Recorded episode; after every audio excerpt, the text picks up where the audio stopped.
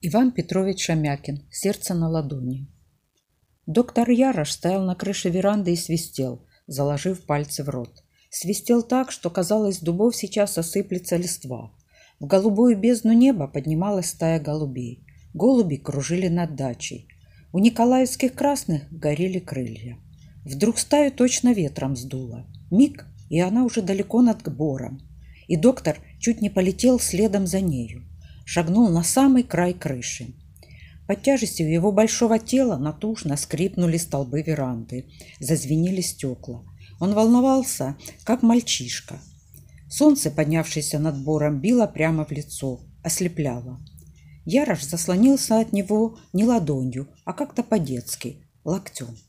На другом конце крыши стоял его сын Виктор, ростом чуть не с отца, но худой, тонкий, длинноногий. Он следил за голубями в полевой бинокль.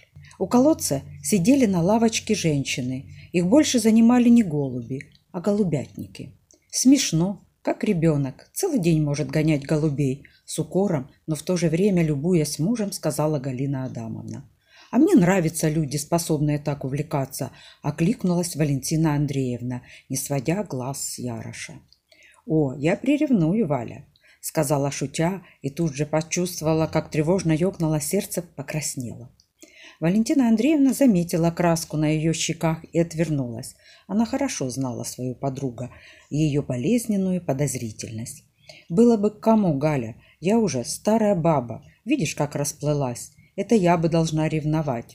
Мой Кирилл каждый день ставит мне тебя в пример. Смотри, говорит, как Галина умеет следить за собой. Стройная, точно в двадцать лет. Полные всегда завидуют худым, засмеялась Галина Адамовна, довольная похвалой.